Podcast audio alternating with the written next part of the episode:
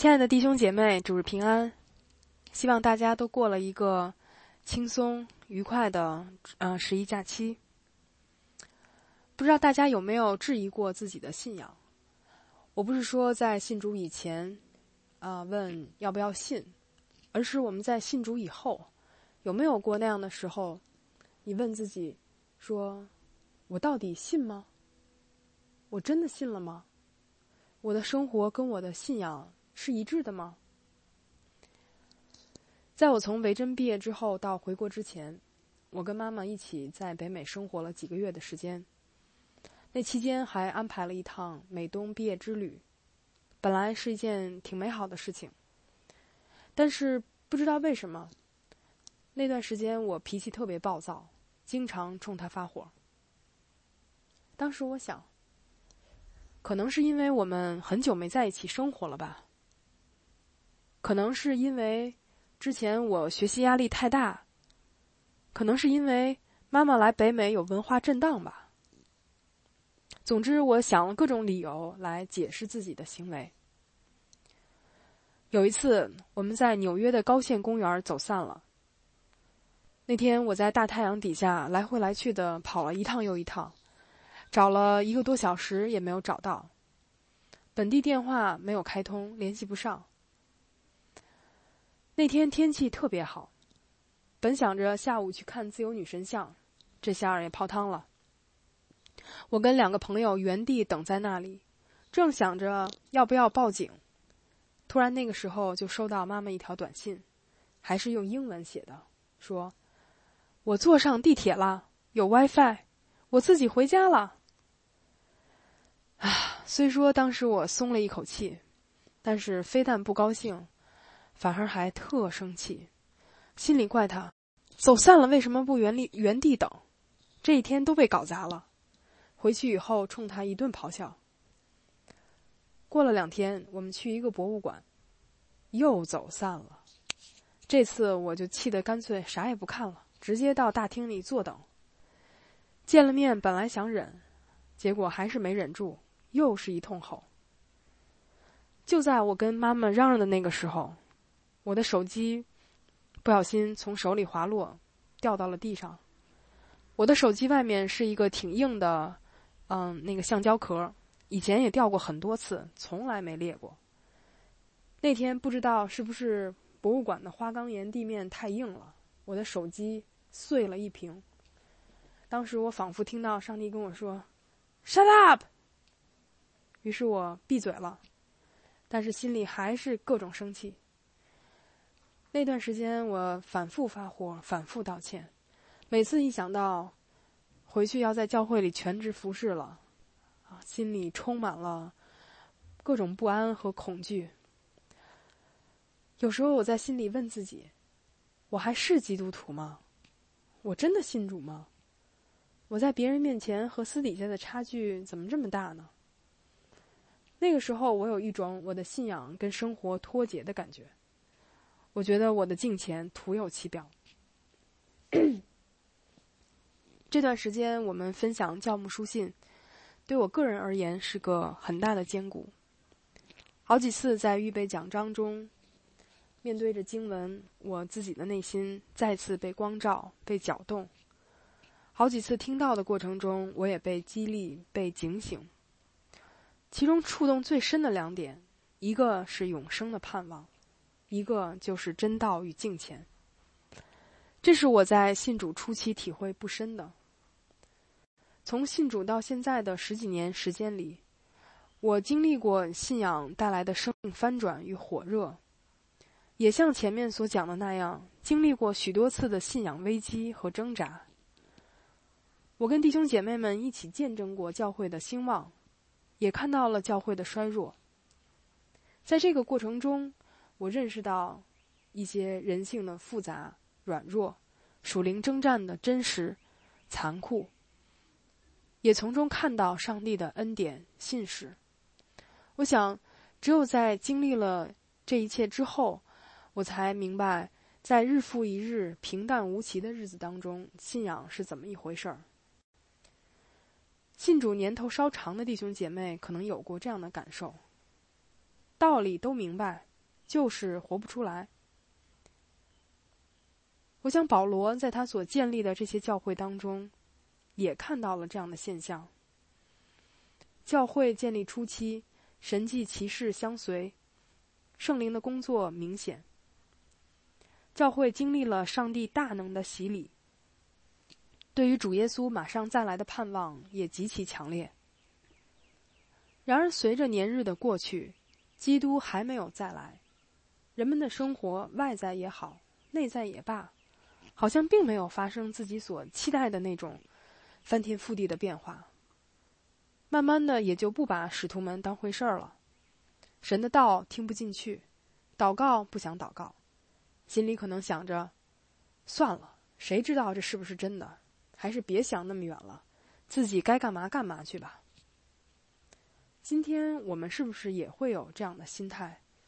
在经过了很长时间的征战，在自己的外在或者内在的生命没有太多的改变。我们会不会也是有这种冷淡退后？而面对这种状况，保罗一再的提醒我们：我们有今生和来世的应许，我们的指望在乎永恒的上帝，我们可以凭着永生的盼望成为后嗣。他要将我们的生命再次聚焦在永恒上，而不是只是我们的今生。随着使徒们一个一个离世，保罗自己。也快要结束，他在地上的奔跑，他一遍又一遍不厌其烦地嘱咐提摩太，那纯正话语的规模要常常守着。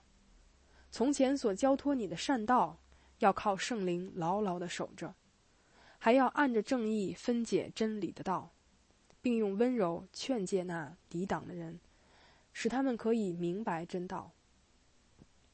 而敬虔呢？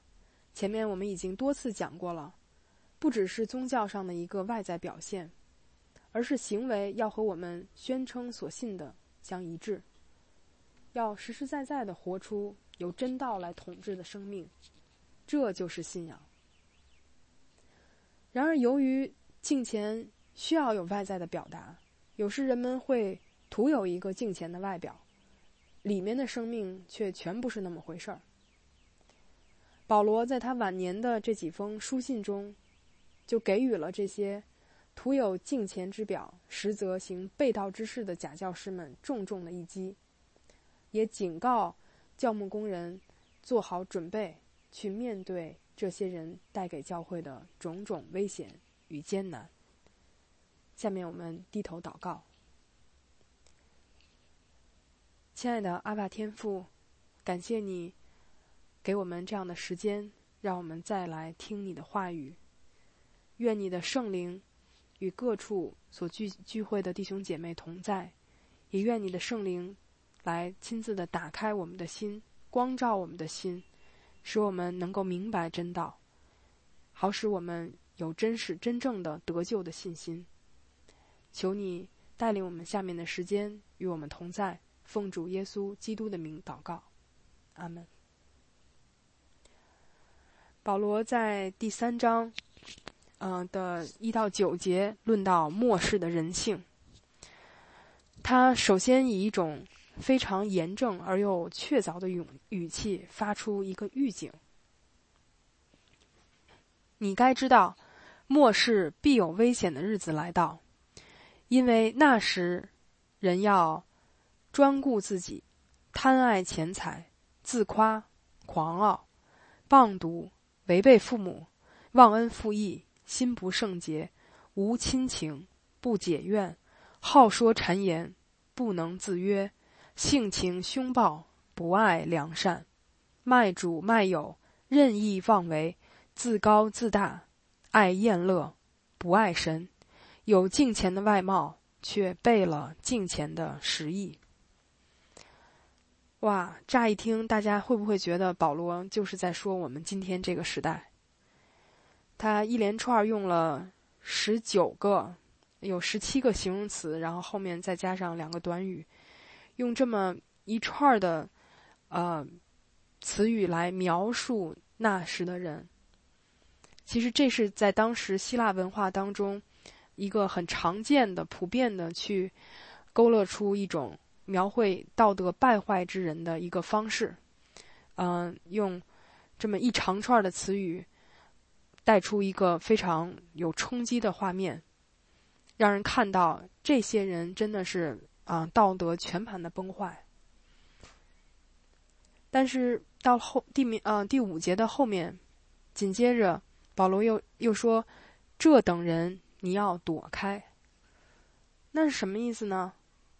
显然，呃。既然说要躲开，那么这等人应该是已经出现在教会当中了。所以我们可以这样的话，我们就知道，其实保罗他所预言的这个末世必有危险的日子，就是现在，现在就是末世。其实前面在第二章，保罗勉励提摩太做无愧工人的时候，已经提到过这等人。他说。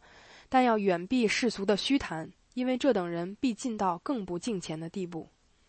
意思就是要让提摩太从这些人当中分别出来。那既然是现在正在发生的事情，为什么保罗要用一个对末世发出预言的方式来表达呢？他在提摩太前书四章也用了同样的手法，那里说。圣灵明说，在后来的时候，必有人离弃真道，听从那引诱人的邪灵和鬼魔的道理。这两处都是从末世的角度来阐释现今的邪恶状况。保罗用这样的手法，就是在说，现在就是末世，你要警醒，要提起注意。而末世，我们知道，从福音书里面，主耶稣。对末世的预言，末世是一个各种罪恶非常泛滥猖獗的时候时期，所以人心的全面败坏，对真道的抵挡，就是在末世要发生的事情。因为基督再来以前，魔鬼和邪灵要猖狂的做最后的反抗和抵挡，所以属神的儿女将会面对危险。这些你该知道，你要做好准备。那危险是什么呢？是战争吗？是饥荒吗？是地震吗？都不是，而是人性的堕落。其实最大的危险都是从人而来，最大的恶都是由人做出的。所以末世的人性，当人的道德败坏、堕落到一个地步，什么事情都做得出来。我们再来看。呃，这一长这一长串的这个形容，看这份清单，它是从爱自己、爱钱财开始，中间到不爱良善，最后以爱厌乐、不爱上帝结束。末世的危险是从错误的爱开始，是从错置的爱开始，该爱的不爱，不该爱的倒爱。末世的罪恶泛滥，导致人本末倒置，导致人的价值完全是颠倒错乱的，人性的扭曲可见一斑。而人一旦自私起来，后面的那些罪其实都会接踵而来。当你以自我为中心的时候，事情要围着你转，满足你的愿望。一旦满足了话呢，我们会自我膨胀、骄傲自大、贪得无厌。任意妄为、沉溺厌乐、不爱上帝。要是没有满足呢？我们会发怒、嫉妒、毁谤、蛮横凶暴、不愿和解、不爱上帝。之前我们讲过，贪财是万恶之根，而自私又何尝不是万恶之源呢？我现在回想，啊，那个那个夏天，那个暑假，啊，我自己的那种。行为那样的态度，其实就是自我中心，啊，而由自我中心、由自私带来的，呃，发怒带来的这种，啊，不解怨带来的违背父母等等等等。如果说保罗非常准确的描述出了我们今天所处的这个时代，还有社会当中人的特点，这还不是最可怕的。因为不认识上帝的人嘛，本来就是什么都做得出来。但可怕的是，保罗说这些人有敬虔的外貌，却背了敬虔的实意，说明这些人不是世上从没有听过福音的人，而是教会当中的人。你可能会大吃一惊，这样的人还能算是有敬虔的外貌吗？这样的人应该是毫无敬虔才对吧？大家想一想，什么什么样会是敬虔的外貌呢？敬虔的外貌是什么样子？敬虔的外貌就是我们通过外在的仪式或形式，你所能看到的一个人他在宗教信仰上的表现。我们会看到，呃，人去教会，啊，去祷告、进食，嗯，敬拜等等，这些都是我们外在信仰上的表现。当保罗说这等人有敬虔的外貌，却背了敬虔的实意，这等人你要躲开，意味着这些人出现在教会的信徒当中，看起来也有属灵上的追求。从提摩太前书当中，保罗提到这些人主张禁止嫁娶、禁戒食物，我们或许可以推测出他们敬虔的外貌表现之一就是禁欲主义。他们也会来看一个人是否圣洁，只不过不是按照这按照圣经的真理，而是按照他们的私意，根据一个人拒绝或放弃了什么来衡量。甚至连“敬虔”这个词，在当时很有可能也是这些假教师先首先安在自己头上的，所以保罗才要竭力的去，嗯，去来这个抨击他们来。呃，阐释真正的敬虔，敬虔的实质是怎样的？总之，对于历史并不长的初代教会来说，假教师们具有很强的迷惑性，短时间内不容易分辨出来这个人里面到底如何。但是保罗对这些人的表里不一洞察的非常敏锐，他从上一封信写给提摩太的这个书信中就开始揭露他们虚假的敬虔，指出他们的虚谎。自大贪财。他的意思是说，你看你们的生活都是这样了，你们的这个动机是贪财的，你们的啊行为是这样这样的，你们怎么能说自己是敬虔呢？那到了写这封信的时候，保罗已经可以清晰的列出这些假教师的罪状。这十十几种罪行，并不一定是同时出现在一个人身上，而是符合这一群人的。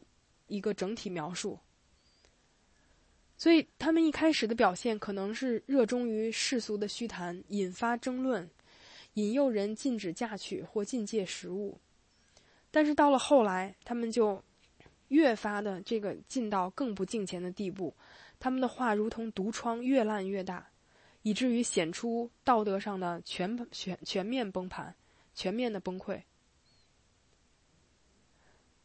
所以。当保罗说他们有敬虔的外貌，却背了敬虔的实意时，实际上是说他们的敬虔都是假的。其实他们没有敬虔。这样的情况并不是到了新约才有的，其实旧约里面的例子就比比皆是。其中巴兰就是很典型的一例。当年摩押王邀请巴兰去为他咒诅以色列民。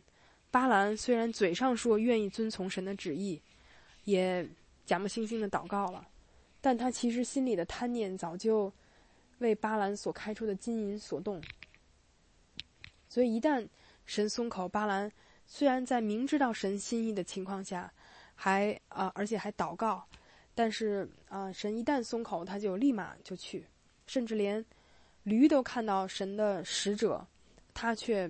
呃，在拦阻他们，巴兰都不知道还要执意前行，这就说明他的求问，他的外面做出来的这些，嗯，表现出来这个敬虔是虚伪的，是摆样子的。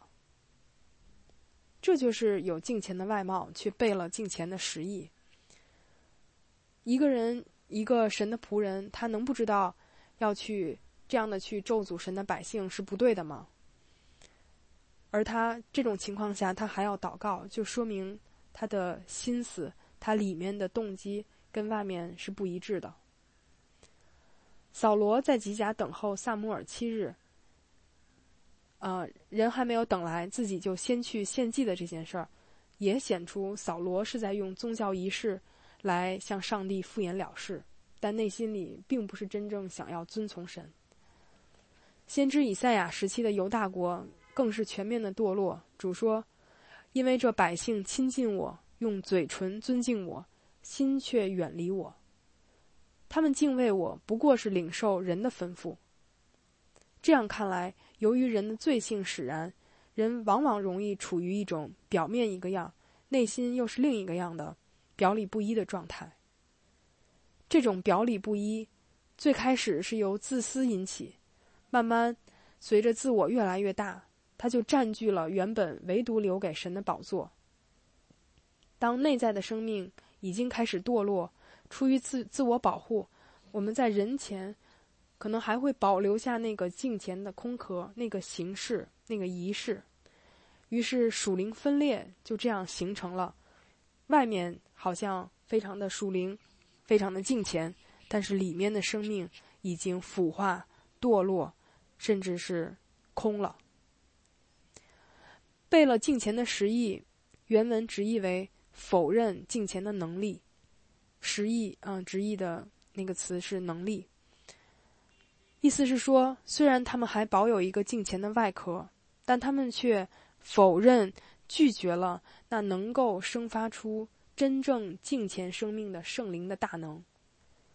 换句话说，假教师们虽然表面上或名义上还保持着跟上帝的某一种联系，但他们的内心却否认因信基督而得到的救恩。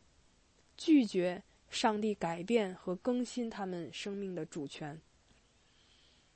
他们虽然还来教会，虽然也敬拜，虽然可能还也也会去祷告，但他们心里面其实不是属上帝的，不是遵从上帝的，不是真的相信、接受上帝的救恩和上帝的能力的。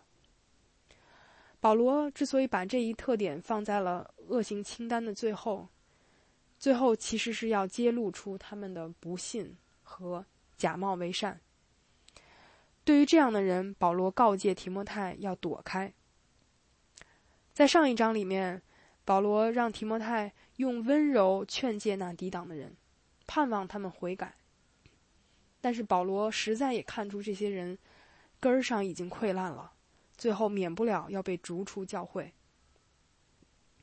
对于教会来说，最危险的，不是信心软弱的人，也不是教外不信的人，而是不信却又假冒为善的人。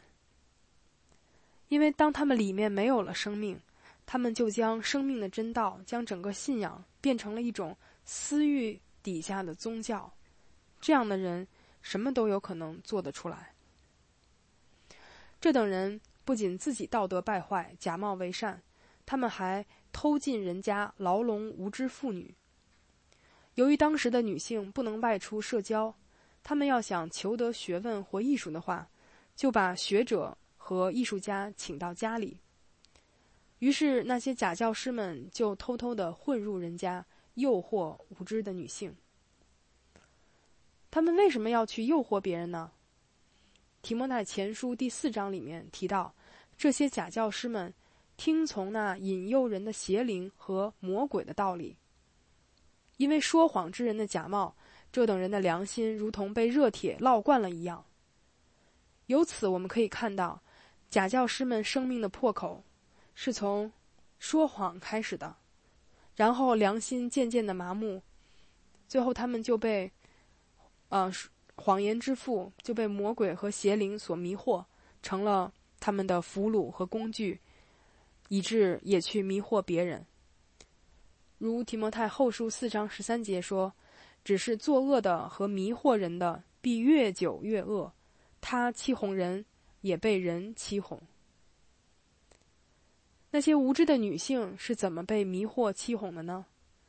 她们有这么几个特点：无知，又意为意志薄弱，担负罪恶。还受各种邪情私欲的驱使，这显然不是在讲所有的女性，而是针对一个特定的群体。这些女性可能信主时间不久，但是仍然被过去所犯的罪带来的罪疚感重压着。这使得他们在面对假教师们的异端邪说时，缺乏判断，不能慎思明辨。他们的邪情私欲指的是他们的骄傲、虚荣、对新奇事物的追逐、容易接受谄媚奉承等等。所以，他们面对这些假教师们的呃欺哄，他们很容易就陷入了，很容易就接受了。那基于前面保罗所罗罗列出的假教师的那些特征，我们可以推断出，他们如何怂恿这些无知女性，一边信主，一边放纵自己内心的私欲，过道德松弛的生活，然后也可以抚平他们内心的罪疚感。从这一群特定的女性身上，我们看到，罪恶和私欲对于良知的扭曲，会使人难以分辨、难以抗拒。嗯，异端邪说的谎言。最后，这些女人落到一个常常学习，终究不能明白真道这样一个非常可悲的下场。因为真道就是那些假教师所没有的敬虔的能力、得救的信心，还有信仰的实质。所以，这些女人她们总是在学习，然后总是被各种各样的。这种学说来填满充斥，但是他他他们却总也明白不了救恩的真知识。他们的信仰就好像是主耶稣撒种的比喻里面所说的，落在荆棘里的种子，迷惑和私欲把道挤住了，所以不能结实。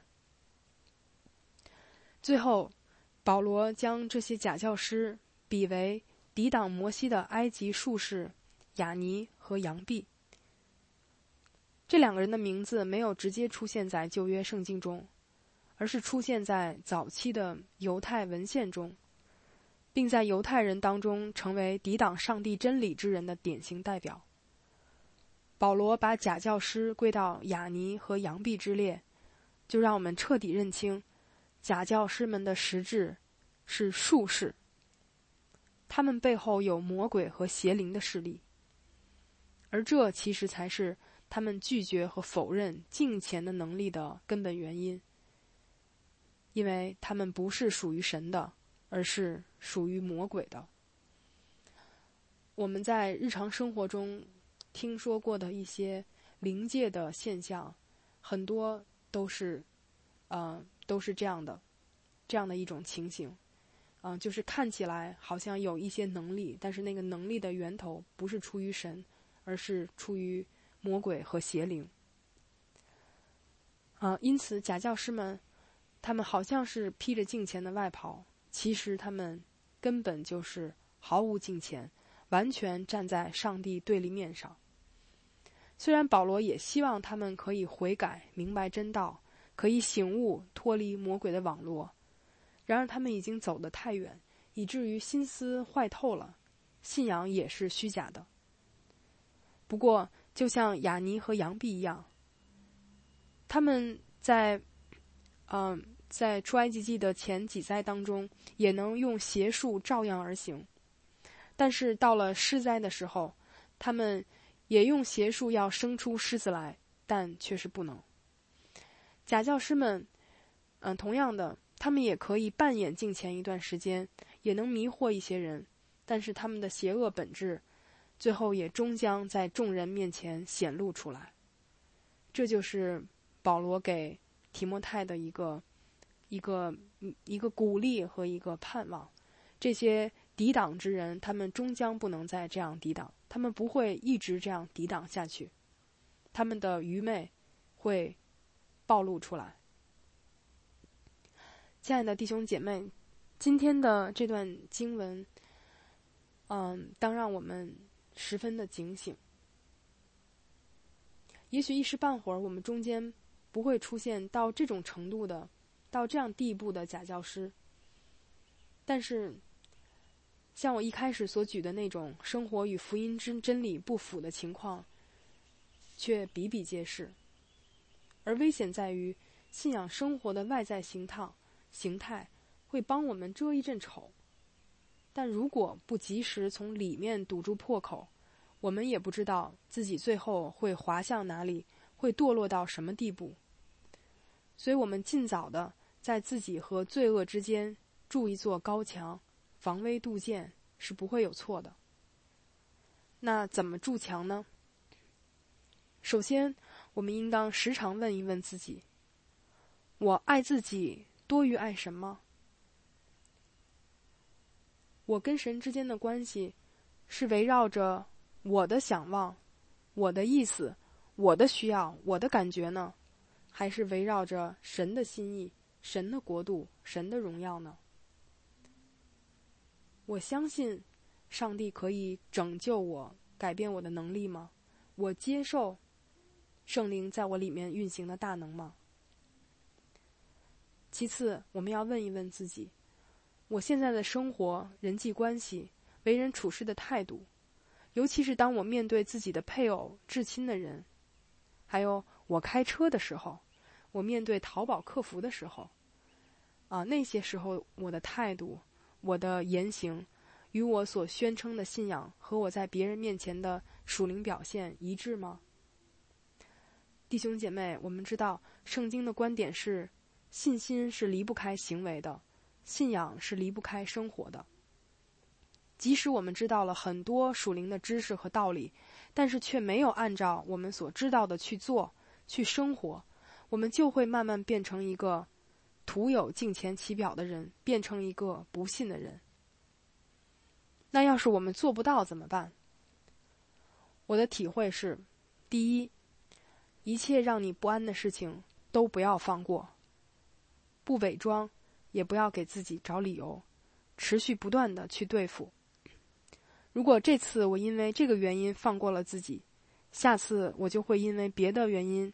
再次放过自己，久而久之，良心就会变得对罪不敏感了，而罪又反过来会扭曲我们的良知。我们就会像前面提到的那些无知的妇女一样，当呃异端邪说来侵袭的时候，他们很容易就在我们的那个破口当中找到一个呃营垒，来抓住我们。第二。要向你所得罪的人道歉、认罪、努力悔改，就像奉献给予可以治我们的贪婪那样，认罪可以让我们不再被罪压制，从罪疚感当中释放出来。约翰一书说：“我们若认自己的罪，神是信实的，是公义的，必要赦免我们的罪，洗净我们一切的不义。”雅各书也说：“所以你们要彼此认罪。”互相代求，使你可以得医治。一人祈祷所发的力量是大有功效的。最后，我们要靠着圣灵的能力学习和明白真道，因为那才是生命的源头，才是敬虔的实质。亲爱的弟兄姐妹，真正的敬虔不在于外在形式，而在于活出真实可靠的基督徒的生命。在生活中践行神的旨意，盼望我们在有生之年都为自己的灵魂警醒，竭力的与罪征战，不做一个徒有敬虔其表的基督徒。我们低头祷告，亲爱的阿爸天父，我们再次来到你面前，感谢你借着你爱子耶稣基督。为我们钉在十字架上，以及所流的宝血拯救我们。主啊，再次求圣灵来提醒我们：如今我们是在基督耶稣里与他联合的，与他联合的人是属你的儿女。天父啊，但是我们也要努力，我们也要竭力的去与罪征战。求主你特别的帮助我们，加力量给我们。主啊，让我们。不因为自己的私欲而不断的滑落，也让我们不断的啊能够去对付那些啊长久困扰我们啊困扰我们身上的罪。主啊，求你帮助我们啊，真的是能够去胜过自己的这些软弱，让我们的生命可以经历你自己复活的大能，好使我们能够活出真正的敬虔。求你听我们的祷告，与我们每一个人同在，奉主耶稣基督的名，阿门。